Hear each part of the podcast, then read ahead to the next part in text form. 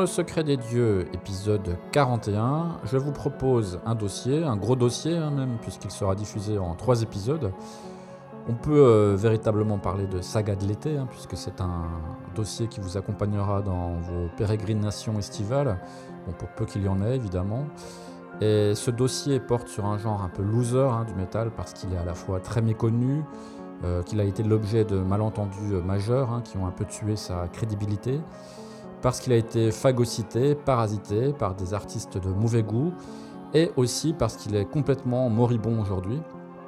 Alors je parle bien sûr du gothic euh, metal, ce style mal aimé, ce qui au fond euh, n'est pas en contradiction avec la marginalité euh, volontaire qui est recherchée par la culture réellement gothique. Et pour revêtir le costume, que dis-je, le chapeau haut de forme, la cape, le pantalon en cuir et la chemise en résille et à jabot de l'hôte de ce dossier, j'ai le plaisir de recevoir euh, à ce micro le légendaire Laurent Lignon, hein, que vous connaissez comme euh, journaliste chez Metallian. Très bonne écoute à tous, vous êtes dans Le Secret des Dieux. Si vous êtes lecteur du célèbre magazine Metallian ou de feu le webzine Cryptic Madness, le nom de Laurent Lignon vous dit sans doute quelque chose. Et il s'avère que votre hôte du jour, hein, qui va vous parler de gothic metal, porte le même nom, hein, donc j'imagine qu'il s'agit bien de la même personne. Donc, euh, chroniqueur à Cryptic Madness, puis euh, journaliste à Metallian depuis quoi une quinzaine d'années environ. Euh, Laurent a aussi un péché mignon, hein, c'est le gothic metal. Exactement. Et il est donc en capacité, en tant que fin connaisseur de la Finlande aussi, hein, de vous expliquer en détail ce qu'est le gothi metalli, puisqu'il s'agit d'un pays dans lequel ce style s'est particulièrement développé. Alors, pourquoi parler de gothic metal euh, dans ce podcast hein, euh, C'est un genre un peu moribond aujourd'hui. Eh bien, ben, c'est parce qu'on aime parler d'archéologie hein, musicale ici, dans le secret des dieux. Et puis aussi euh, parce qu'il me semble intéressant de bien expliquer ce qu'est véritablement ce genre de musique, parce qu'au fond, il est assez méconnu. et il a servi un petit peu de, fourre-tout hein, et d'appellation poubelle pour de nombreux métalleux de style parallèle ou cousin qui rejetaient des artistes étiquetés dans leur, sous, dans leur sous-style de métal favori et qui euh, ne méritaient pas euh, cet honneur, selon eux. Donc euh, Laurent, hein, on t'a entendu, bienvenue et bonjour. Bonjour. Le gothic metal, c'est quoi exactement? Est-ce que tu pourrais nous donner une définition générale de ce que c'est? Alors si on s'en tient à la, à la, définition la plus générale du, du, style, ça serait le mélange entre une certaine froideur et un côté littéraire qu'on trouve dans le gothic rock, en particulier dans le gothic rock des années 80, et euh, la puissance du métal au niveau sonore. Alors, c'est sûr que dit comme ça, ça veut dire tout, n'importe quoi et son contraire. Et c'est ce qui a beaucoup joué dans le fait que le genre a servi de fourre-tout pour tout et n'importe quoi. Les vrais groupes de gothic metal, si on s'en tient à la définition que j'ai donnée, au final, ils sont très peu, ils sont très peu nombreux. Il y a... On va pas en trouver des masses. Mais euh, en tout cas, dans les années 90, euh, avec le, rapprochement avec la scène goth dans son aspect le plus large possible, parce que les Allemands appellent la Schwarze la, la scène noire, donc qui inclut le gothic rock, le death rock, le post-punk, les Heavenly Voices, tous les trucs un peu néo-folk, etc. Euh, ça a fait que dans le métal, on a commencé à mettre en fourre-tout aussi dans ce qui était gothic metal, n'importe quel truc qui correspondait un peu à ça. Alors le, plus classique, c'est le fameux euh, type métal à chanteuse. Il y a une chanteuse, c'est forcément du gothic metal.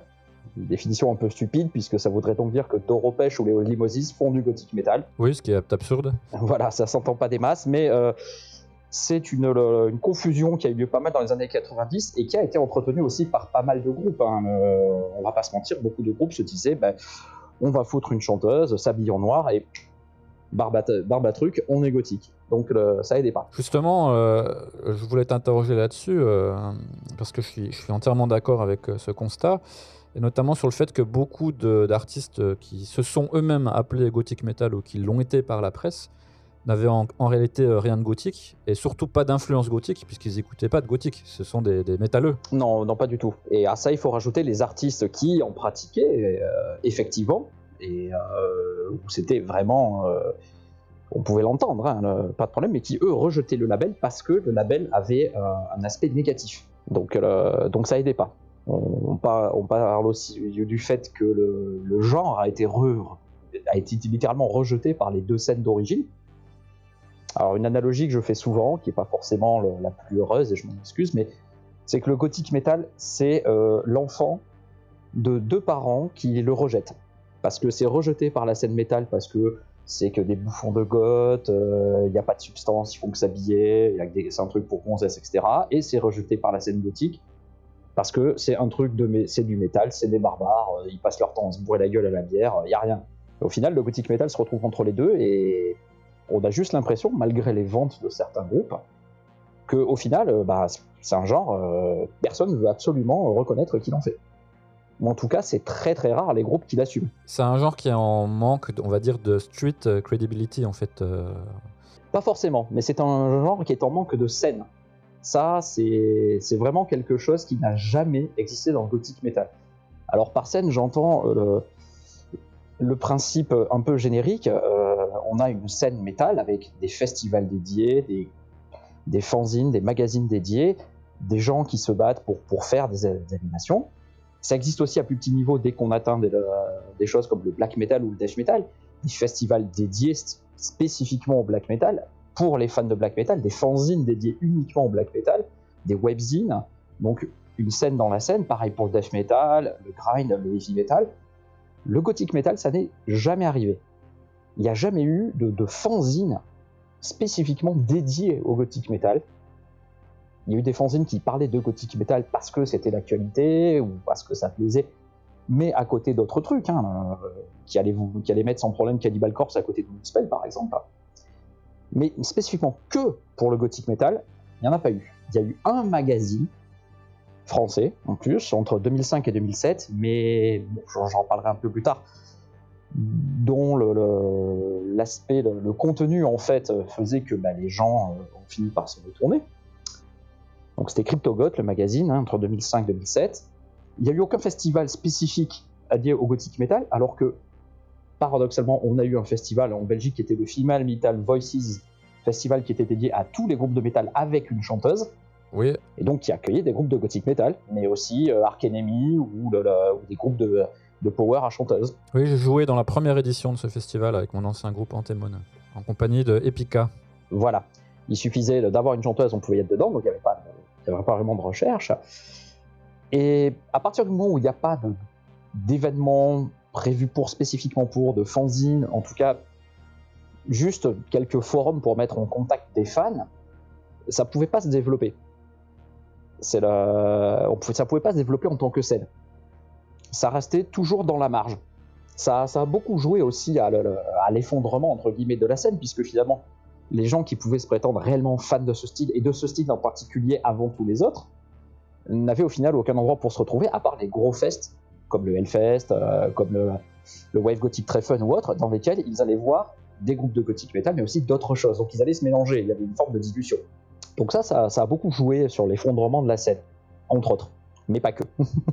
D'accord, alors l'effondrement de la scène, on va en parler un peu plus tard. Enfin, de la scène, entre guillemets, puisqu'il n'y a jamais vraiment eu de scène. En tout cas, on va dire de la, la mouvance, la tendance euh, gothic metal. De la mouvance, oui, plutôt. Euh, cela dit, à ce stade, on n'a pas encore vraiment euh, défini euh, justement à, à quoi ça ressemble. Alors pour quelqu'un qui aurait jamais écouté de gothic me- de metal, à, à quoi ça peut ressembler exactement? L'idéal, c'est de prendre l'album euh, référence, l'album charnière, celui pour lequel le, thème a été créé, en fait, dans les, chroniques, c'est le Draconian Times de Paradise Lost. C'est l'album sur lequel il y a une vraie rupture euh, par rapport au reste de la discographie précédente de Paradise Lost, qui est un album dans lequel ils vont accélérer le tempo, euh, rester heavy, mais réduire largement la lourdeur, et rajouter beaucoup de mélodies et beaucoup de, de plans, notamment au niveau des riffs et des arrangements, qui sont issus du, de du gothic rock. C'est pas pour rien que le premier single qui était sorti, le EP, c'était The Last Time, et que la phase B, c'était une reprise des Sisters of Mercy, qui était Walk Away. puisqu'ils ont été du coup le premier groupe de métal à faire une reprise des Sisters of Mercy. Alors ça peut sembler un peu débile quand on dit maintenant, parce qu'on va se dire oui, mais alors en fait c'est faux, Cradle en a fait, tout ça. Oui, mais ça c'est venu après. Euh, Même Crematory avec Temple of Love, qui est, euh, qui qui est le, le single qui les a fait réellement exploser, c'est venu après. Vraiment, Paradise Lost ont été les premiers. Et si on écoute Draconian Time par rapport aux quatre albums précédents, on voit qu'il y a une filiation. Par rapport au Doom Dev des débuts, euh, au truc un peu plus mélodique sur Gothic, puis encore plus mélodique sur, la- sur Shades of God et sur Icon, mais qui reste quand même du Doom. Ça reste très lourd, ça reste très lent. Là, d'un coup, allez hop, on accélère, on y va, on devient plus léger presque au niveau du son, ça change tout. Et c'est cet album-là qui a vraiment euh, défini. À partir de cet album, on a commencé. Alors, c'était un critique, je crois, c'était en anglais, c'était en Terrorizer, je ne me souviens plus le, nom de la personne, mais qui est le premier à parler de gothic metal en disant ça, on dirait du, euh, du métal avec des, éléments gothiques. Il a été vraiment le premier. Derrière tous les groupes qui, qui font référence à ce niveau-là, comme euh, par exemple Moonspell, ça vient après. Mais les groupes qui viennent avant, et pour lesquels on parlait déjà de gothique, mais pas forcément de gothic metal, et alors je pense notamment à Type O qui est vraiment euh, le groupe le, le plus évident quand on y pense, c'était référencé comme du Doom. Parce que c'était lent, parce que c'était lourd. Au niveau euh, thématique et également euh, visuel, il y a quand même des particularités dans, dans ce style. euh, Est-ce que tu peux en parler un petit peu? Alors, niveau visuel, en général, c'est toujours pareil, ce sont des visuels qui sont inspirés de la scène goth, goth rock. Donc on va retrouver euh, les gars en noir avec le grand impair en cuir qui sera popularisé derrière par Matrix. Les le t-shirts noirs avec pas forcément des t-shirts de groupe. Les bottes, les New Rock. Donc là aussi encore une influence puisque c'est les New Rock qui arrivent dans le gothic metal, c'est dû au fait que euh, New Rock est une marque espagnole de, chaussures qui travaillait beaucoup avec une, boîte allemande qui s'appelle Extra qui fournissait beaucoup donc un magasin du côté de Karlsruhe, qui fournissait vraiment toute la scène goth euh, en Allemagne. Et euh, quand Extra X a commencé à prendre des groupes de black, et donc en particulier Dimmu Borgir et Cradle of Filth, pour des photos promo pour, pour présenter leurs nouveaux trucs, les New Rock, ça s'est répandu. Le gothic metal a récupéré les New Rock puisque c'était devenu entre guillemets un symbole des goths dessus, et derrière les chanteuses en général en grande robe, souvent d'inspiration victorienne et médiévale, avec une préférence pour le noir et pour le rouge évidemment, un petit côté le princesse gothique, on peut dire.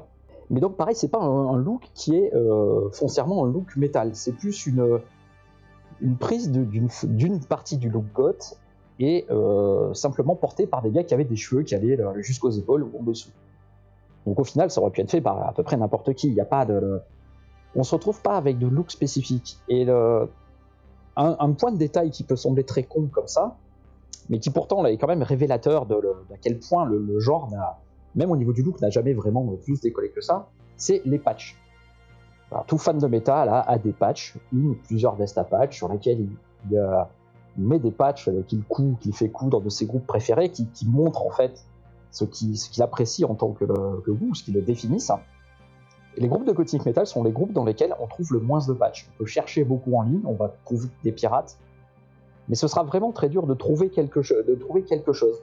On va tomber peut-être sur des logos de Catatonia, un truc pirate de Moonspell, etc. Mais et évidemment, on va trouver du type négatif, ça c'est parce que le groupe a, dé- a dépassé la scène gothic metal, c'est devenu une référence dans le métal en général. Mais si on veut se faire une veste avec que du gothic metal, ça va être très compliqué. Alors qu'il n'y aura aucun problème, on peut s'en faire une avec que du heavy, que du black, on n'aura aucun mal à trouver quelque chose. C'est parce que dans le gothic metal, comme dans la scène goth, bah, le patch n'est pas forcément l'élément, en tout cas de look qui définit. Donc du coup, euh, pourquoi en faire? Au niveau de la thématique, bah, ça reprend des thématiques qu'on retrouve dans le goth rock et qu'on va retrouver dans le doom aussi, bien sûr. Tout ce qui va être le, le désespoir, le négatif, la solitude, la tristesse, euh, le deuil, et de la littérature. Beaucoup de la littérature, grosse influence évidemment de la littérature romantique du 19e siècle et de la littérature gothique du 18e, avec plus ou moins de bonheur, on va dire, parce que le nombre de gens qui vous reprennent du Baudelaire euh, en chantant mal est malheureusement beaucoup trop gros pour, pour qu'on puisse euh, simplement le répertorier, mais oui, c'était un truc. Après, il va y avoir des variations suivant les scènes régionales, effectivement, puisque la Finlande a tendance à plus se concentrer sur les auteurs finlandais, et que dans les scènes slaves, ils ont tendance à préférer justement des auteurs slaves ou de la, mythologie slave comme, euh, comme base. La scène russophone, par exemple, est très très friande d'utiliser du Dostoïevski comme, comme base de texte. Et à l'inverse, euh, on a évidemment les Anglais, le, les grands groupes gothiques métal anglais qui évidemment se réclament tous de William de Curiest, tout qui va être le, donc le William Blake, etc. Donc toute cette grande, euh, et puis de Marie Shelley. Et puis après, évidemment, on tombe tout le temps sur les grands classiques, Edgar Poe, évidemment, ce genre de choses. Mais bon, voilà. Après, euh, l'utilisation réelle de la littérature dans le gothique metal est parfois, assez souvent, j'ai envie de dire, sujette à beaucoup, beaucoup de de- de- d'erreurs ou de, de choses qui font que ça devient souvent plus ridicule qu'autre chose. Parce qu'il y a quand même une limite à entendre euh, 57 fois le- sur 55 groupes différents une reprise de, euh, du poème du Corbeau hein, de Poe, que ce soit en français dans la traduction de Baudelaire ou en anglais, et souvent avec un accent dégueulasse. Donc là aussi, pareil, on a un genre qui au final n'a pas de véritable thématique.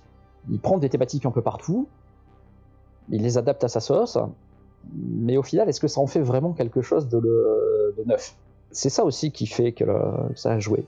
Et au final, on pourrait presque dire que le gothic metal, si on accepte l'aspect musical, est surtout défini par l'image, et l'image qu'il renvoie aux gens.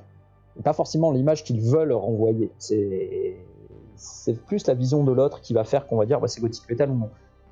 Et éventuellement, la musique, quand certains euh, qui, se labellent gothic metal se font l'effort d'écouter de la musique qui correspond. D'accord, alors tu as parlé euh, d'un album euh, qui a mis tout le monde d'accord sur l'appellation gothic metal, hein, qui est Dragon Nine Times de Paradise Lost, qui est sorti, si je me souviens bien, en 1995. 95. Ceci étant dit, euh, Dragon Nine Times n'est pas sorti comme ça d'un coup de nulle part. Euh, Il y a un historique derrière, j'imagine, avec des influences Ouais, qui remontent, euh, je crois, aux années 80 et euh, le goth proprement dit. voilà. Si on veut vraiment, vraiment. euh, c'est comme toujours pareil avec le métal, on peut chercher à remonter jusqu'où veut pour trouver une origine.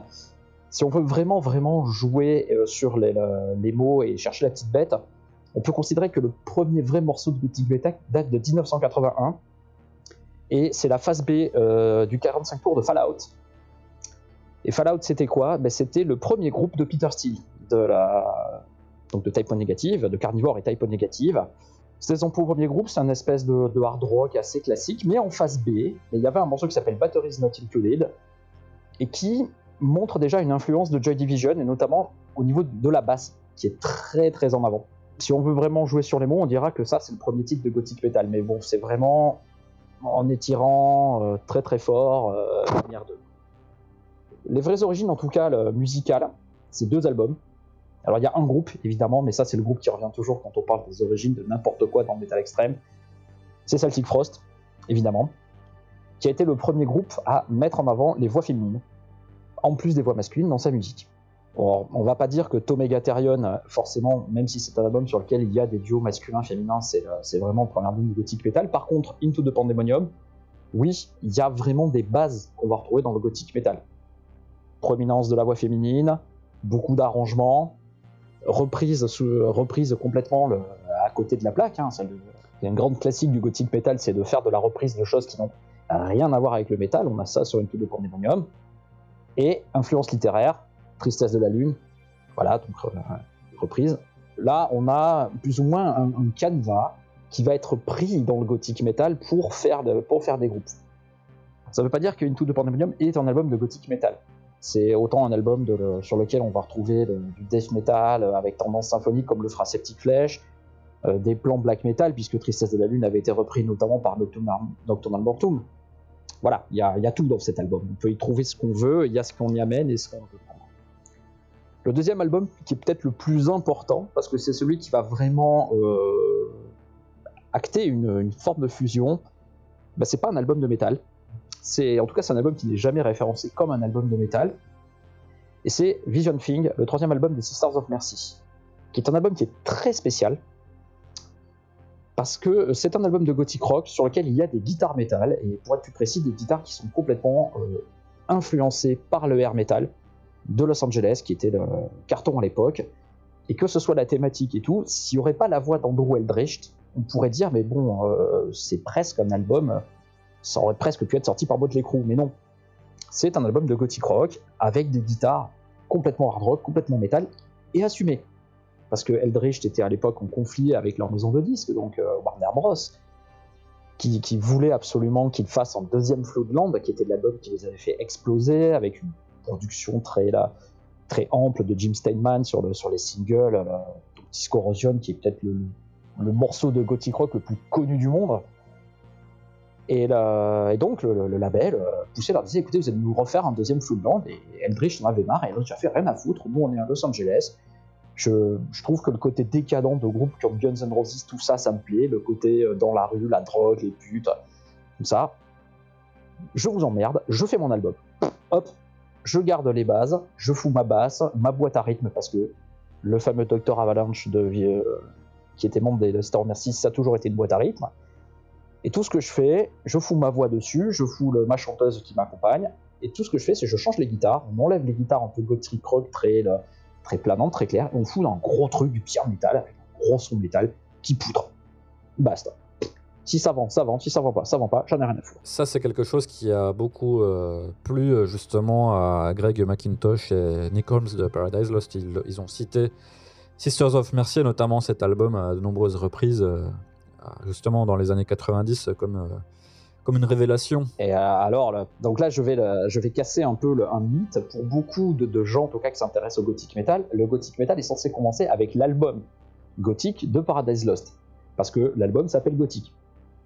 Donc oui, euh, des fois, on a des idées un peu stupides, mais voilà. Le titre gothique est quand même... Euh on va dire, assez gothic metal. C'est vrai, on peut considérer que c'est un brouillon de gothic metal dans les faits. Mais c'est aussi un morceau qui, montre clairement les influences de Into the Pandemonium de Celtic Frost, complètement. Ça aurait pu être une chute de studio d'Into the Pandemonium. Donc on voit bien quand même l'affiliation. Mais Gothic, en fait, à l'époque, euh, moi je m'étais posé la question de savoir si ça faisait référence au film de Ken Russell du même nom, qui, euh, qui est sorti en 87, et qui raconte en fait ce fameux séjour à la villa Diodati en Suisse de euh, Percy Shelley, Marie Shelley, Lord Byron et Basil Polidori, et euh, dans lequel il se raconte des histoires d'horreur qui, euh, suite à un cauchemar de Marie Shelley avec l'orage derrière, l'amènera à écrire Frankenstein. Et qui a une ambiance vraiment très très noire, très sombre, très, c'est du Ken Russell, donc c'est c'est beaucoup de sexualité, euh, beaucoup de drogue, une interprétation. Et je me souviens qu'à l'époque, dans les fanzines, Macintosh avait dit que lui, le film l'avait intéressé, mais que c'était pas ça qu'il avait choisi. Qu'ils avaient trouvé simplement que le nom allait bien avec la chanson gothique. Et quand on s'est revu pour le pour interviewer pour Metalian, c'était pour la sortie de, Médu, Medusa. Euh, quand même, j'avais les deux, j'avais Nick et Greg, et donc je leur ai posé la question depuis des années, voilà, tous les gens euh, par rapport au film, et, et, la réponse a été non, c'est pas du tout ça. La raison pour laquelle ils ont sorti le nom de l'album, c'est parce qu'à l'époque, ils ne faisaient qu'écouter en boucle Field of the Nephilim, Sisters of Mercy. Il y avait que ça, ils partaient en tournée, ils écoutaient les albums en boucle. C'était appelé du gothic rock, ils trouvaient que dans leur album, il y avait la même ambiance donc ils l'ont appelé gothique. Mais c'est tout. Quand on leur a dit des années après, ah, vous avez inventé le gothique metal avec cet album, euh, Macintosh, il dit, non, non, pas du tout. Draconian Tabs, oui, mais gothique, non. C'était juste parce que euh, un clin d'œil à des groupes qu'on aimait, mais ça va, ça allait pas plus loin. Toujours avant d'arriver, parce que là, on a parlé de, Into the Pandemonium et Vision Thing, mais euh, après, il y a encore un petit peu d'eau qui coule sous les ponts. Hein. Euh, il y a toute la première partie des années 90. Alors, dans cette période charnière, entre 90 et 95, euh, on va pas vraiment parler de gothic metal, mais il y a quand même un groupe qui va se détacher. En 93, je pense, tout, bon, j'enfonce une porte ouverte, tout le monde le connaît, c'est Typo Negative, avec Blue Kisses. Là aussi, qui est un album qui marque un changement majeur par rapport au tout premier, Slow Deep Art, qui était quand même un album très influencé par le, l'époque où ils étaient dans Carnivore. Mais euh, Bloody Kisses, là, il y a vraiment euh, une grosse rupture, une cassure, mais vraiment nette. On a l'impression de pas entendre le, même groupe. Euh, Peter Steele n'utilise plus sa voix agressive que sur deux morceaux.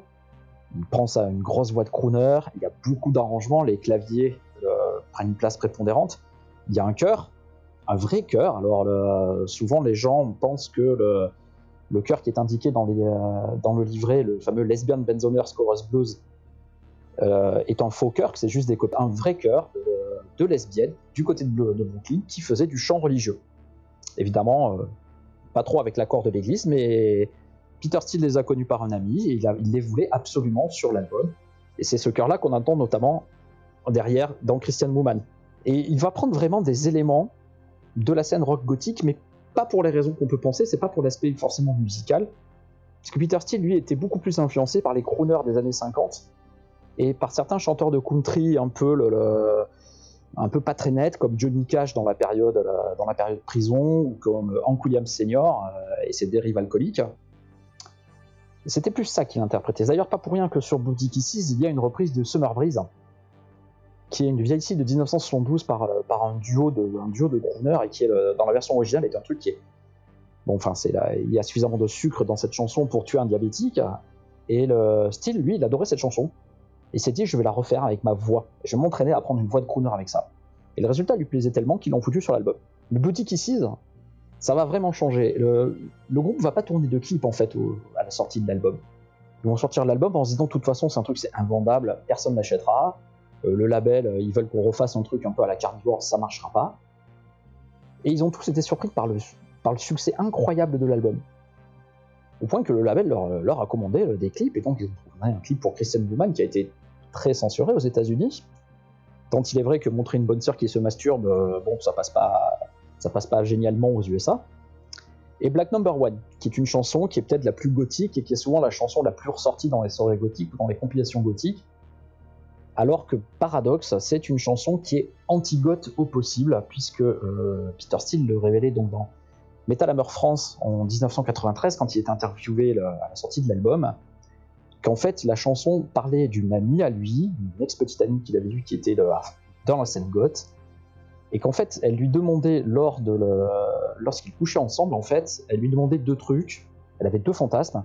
Le premier c'était de coucher avec elle-même, donc elle lui demandait de porter un miroir entre eux deux, attaché entre eux deux pour qu'elle ait l'impression de se faire l'amour à elle-même, de voir son visage. Et l'autre truc qu'elle aimait, c'est que Peter Steele reste euh, complètement euh, immobile sur le lit pendant qu'elle faisait son affaire, parce qu'elle voulait avoir l'impression de coucher avec un cadavre. D'où le refrain Loving you was like loving the dead.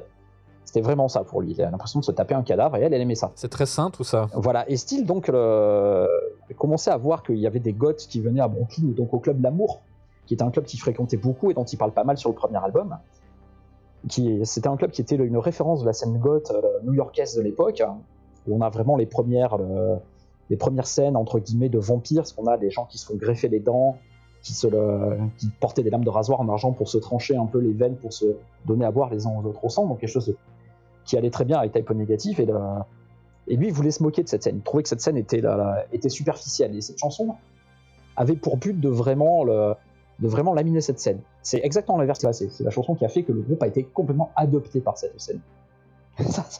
ça peut sembler curieux, mais, derrière, Steele a compris que ben, il, y avait de la demande pour ce type de chanson, mais surtout lui-même qui, était qui avait des problèmes psychologiques réguliers, dû à de l'abus de drogue, d'alcool notamment.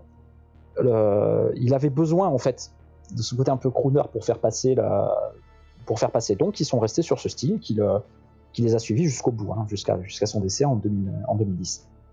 Et Type Negative, hein, paradoxalement, n'a influencé aucun groupe. C'est-à-dire qu'il euh, a fallu, en 93 l'album sort, euh, derrière on va avoir aussi le, donc October Rust qui sort trois ans plus tard, le groupe tourne partout dans le monde, ils font le Wacken, ils font, ils font tout ce qu'on peut avoir comme grosse tournée, ils font les premières parties de gros groupes, mais aucun groupe ne les copie. Alors que généralement, quand un groupe a du succès, il y a automatiquement des clones. Bah non, pas pour eux.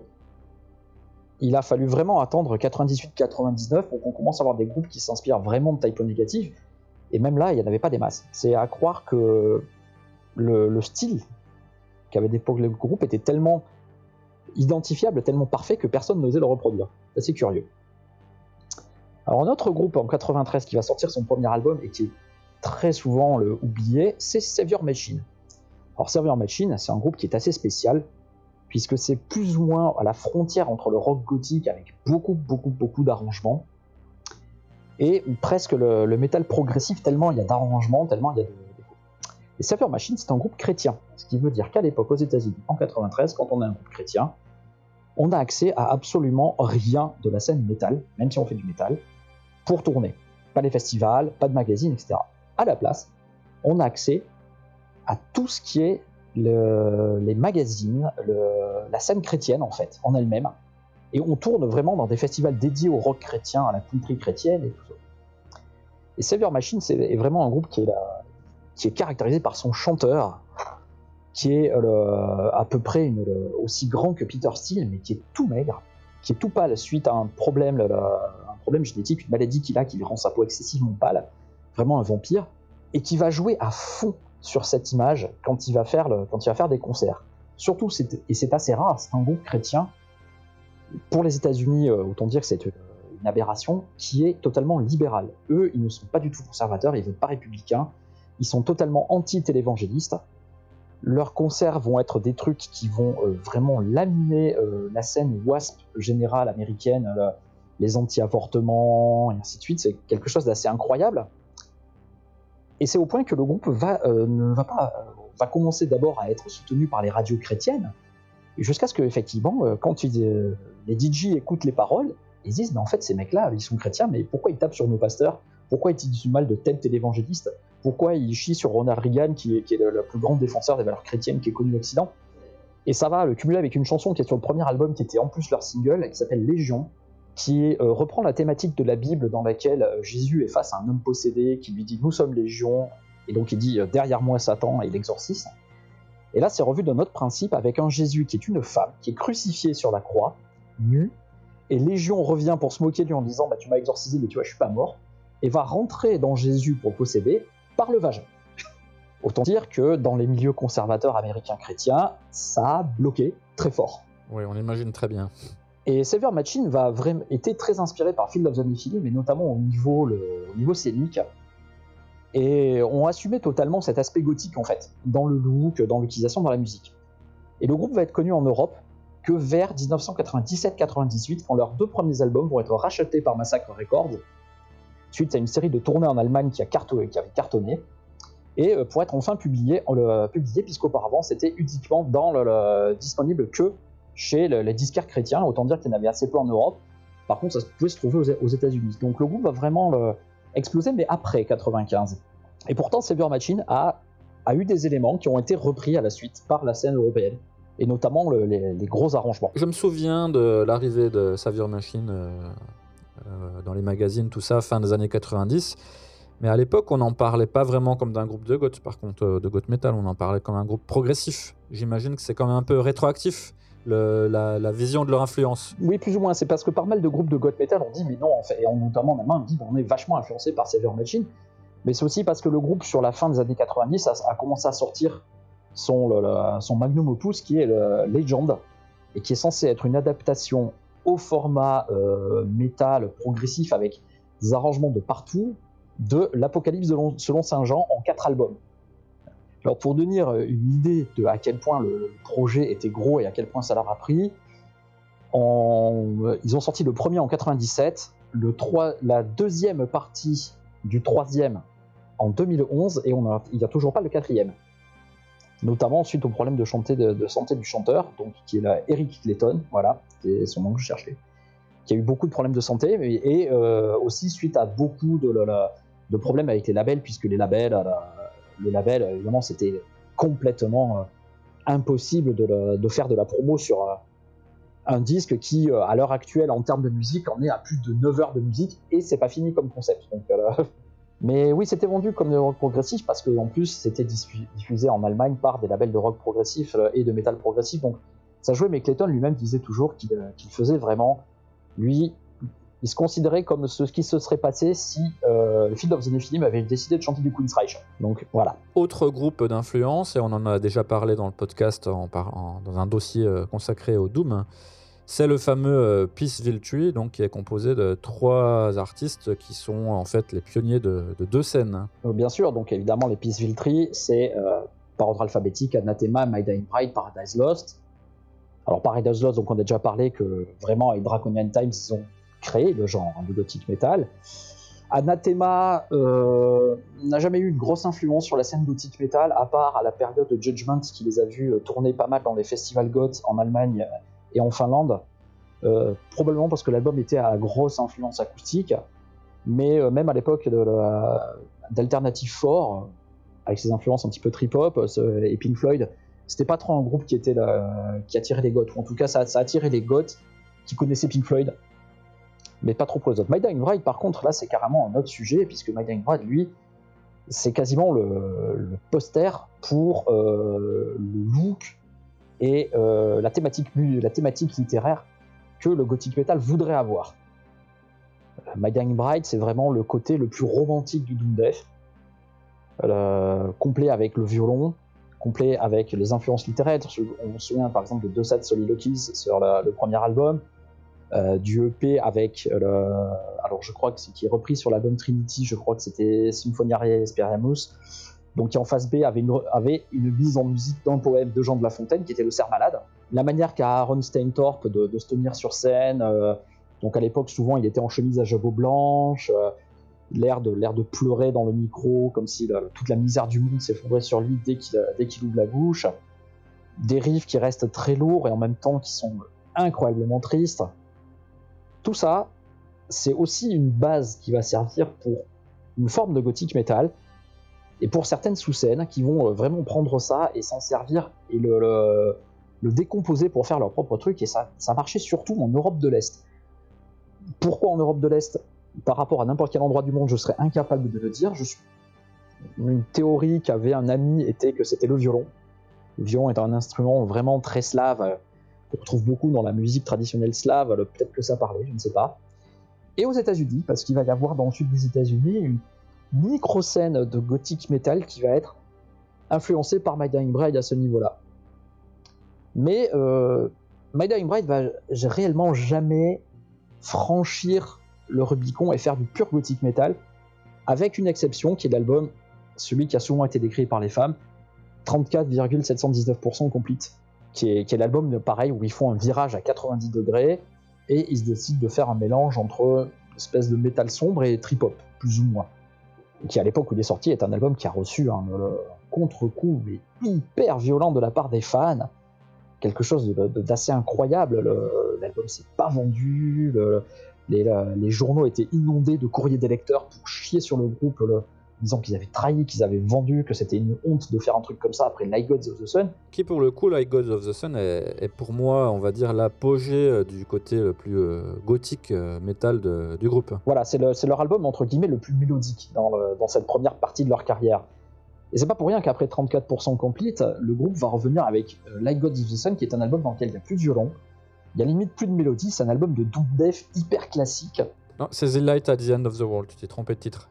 Je, je me trompe, c'est Light at the End of the World, qui est vraiment un album qui est en euh, dépouillé, qui est en retour aux bases absolues, qui est bon, que personnellement je considère qui n'est pas forcément euh, hyper réussi par rapport à ce qu'ils vont faire ensuite.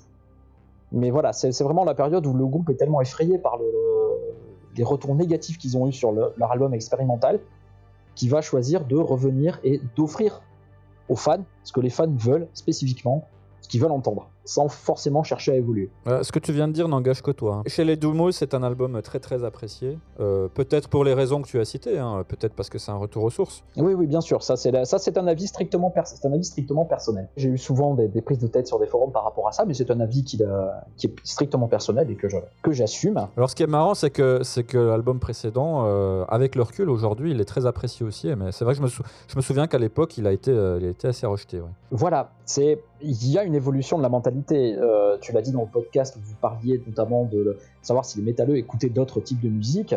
Euh, la génération actuelle n'est, pas gênée par le fait d'écouter des choses qui sont en dehors du métal, et donc un album comme ça qui sort des cases euh, ne choque plus. Absolument. Ouais. Mais à l'époque, oui, c'était, c'était un vrai choc. Et euh, My Dying Bride, par contre, va vraiment partager la scène avec beaucoup de groupes de gothic metal, faire des tournées et faire des festivals goth. C'est même le, probablement le groupe de métal avec Rattle Office pour une autre raison, qui a euh, le plus euh, tourné sur des festivals goth euh, au niveau mondial. C'est le, groupe de métal qui a le plus fait le Wave Gothic très fun, par exemple.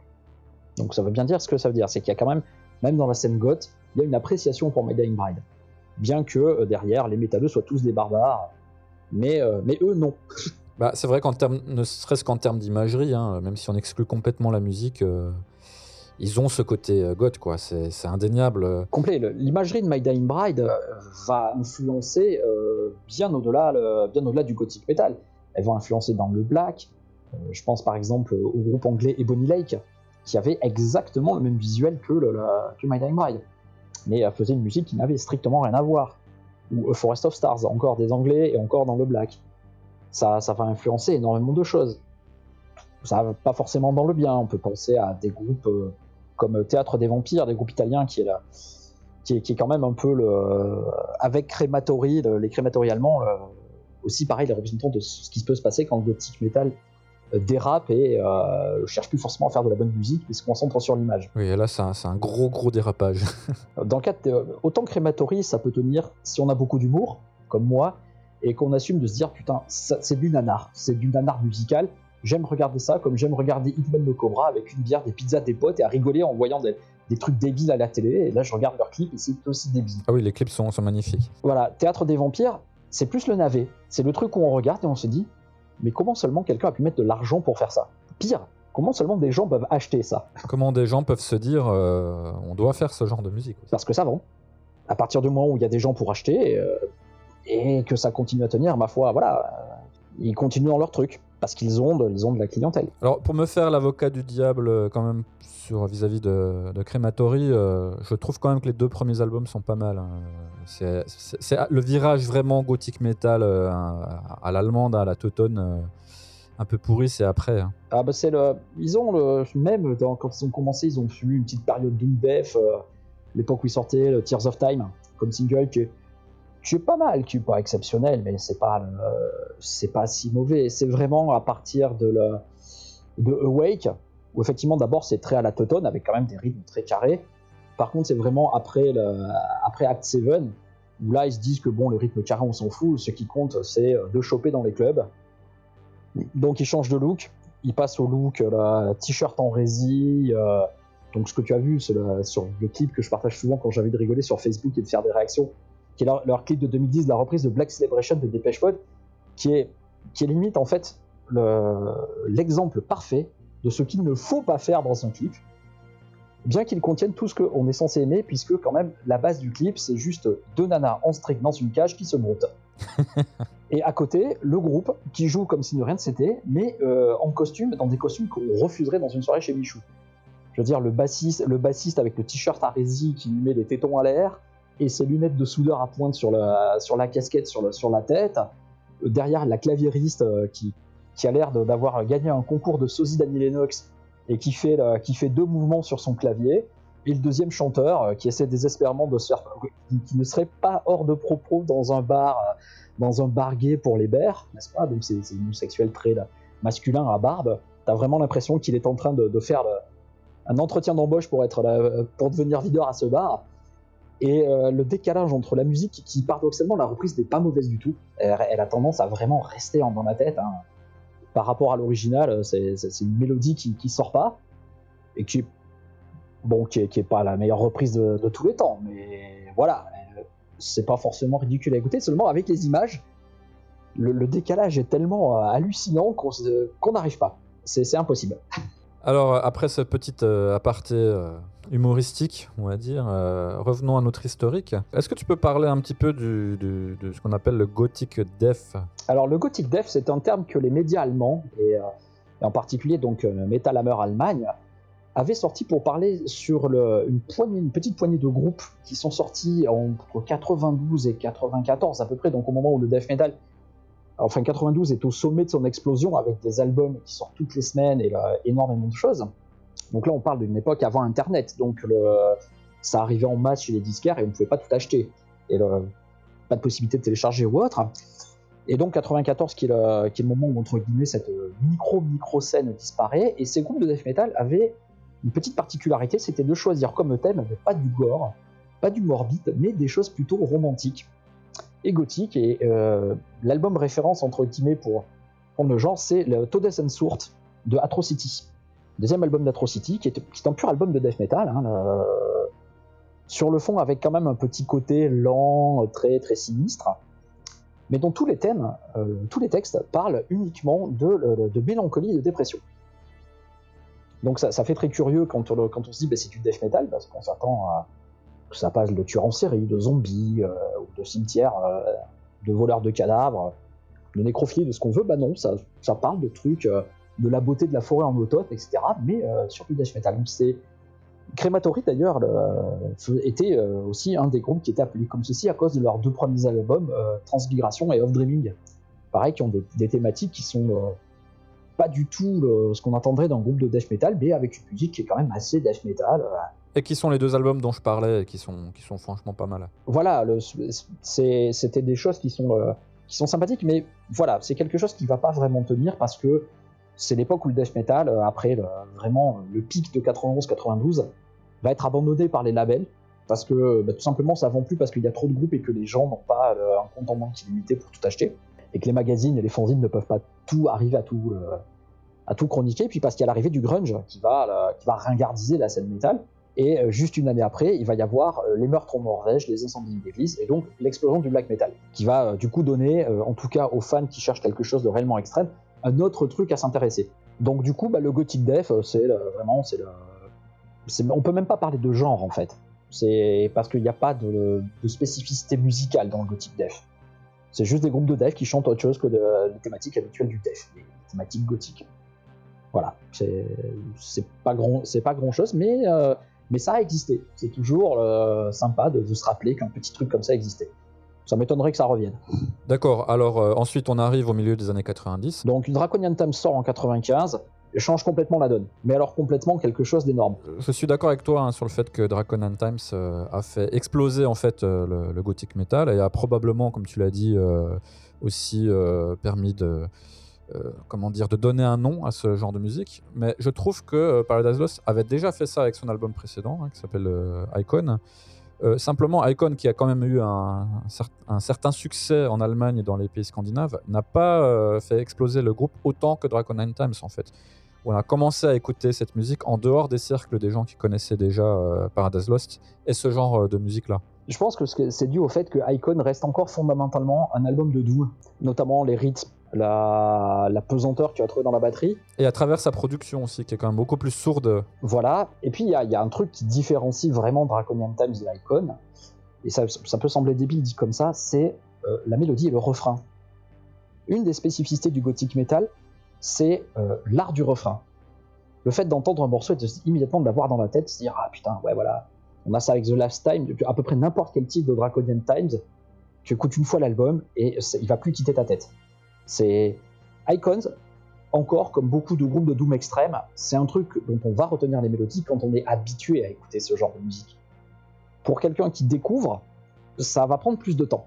Et c'est euh, une des raisons qui fait que justement, tu as un petit sous-genre du Doom qui s'appelle le Gothic Doom, et c'est en général, quand des gens présentent des groupes en disant qu'ils font ou du Gothic Doom ou du Gothic Metal, c'est l'élément principal qu'on dit pour différencier les deux. Dans le Gothic Doom, il n'y a vraiment pas de, de volonté de, de chercher à, à suivre le, le truc classique de couplet-refrain, couplet-refrain, avec une mélodie qui soit facile à retenir. Le- L'exemple type, c'est le tout premier album de Theatre of Tragedy, qui est vraiment un pur album de Doom, sur lequel, euh, voilà, quand on l'a écouté des dizaines de fois, on arrive à on retient, il n'y a pas de problème, mais quelqu'un qui l'écoute une première fois retiendra pas de refrain spécifique. Oui, il n'y aura pas d'accroche euh, facile. euh. Voilà, et Draconian Tabs, à l'inverse, tous les morceaux ont une accroche. Il n'y a aucun morceau, même les morceaux qui sont pas sortis en single, même les morceaux qui ont jamais été joués en concert, ils ont tous une accroche. C'est assez impressionnant, quoi. C'est vrai. Alors, suite à la sortie de cet album, hein, il y, a un- il y a un véritable phénomène euh, gothique metal euh, qui s'abat euh, notamment sur l'Europe. hein, euh. Voilà, c'est le moment où plein de groupes vont changer de leur fusil d'épaule parce que, à la fois parce que ça leur plaît ce que joue Paradise Lost et qu'ils ont envie d'entendre, et puis, et puis aussi, ben, soyons, soyons réalistes, c'est parce que pour vendre plus de disques. hein. On va pas se mentir, euh, un groupe change pas du jour au lendemain de style, euh, même en disant oui, c'est parce que c'est ce qu'on avait envie de faire. Il y a quand même quelque part une, envie, d'essayer de toucher plus de gens. Et c'est l'époque où des groupes euh, très connus comme Moonspell par exemple vont commencer à changer de, style et Sentenced, qui est peut-être avec Paradise Lost probablement le groupe le plus influent dans le gothic metal au moment de leur changement de, leur changement de style avec l'album Dawn. Bon, bah, ce changement, ça va se traduire aussi des fois avec des, des réussites qu'on va, enfin des semi-réussites. Je pense par exemple à l'album de Morgoth, Feel Sorry for the Fanatic, qui a, qui a acté en fait la fin du groupe hein, et qui a pas été très bien reçu non plus parce que c'était trop différent de leurs précédents albums plus death metal.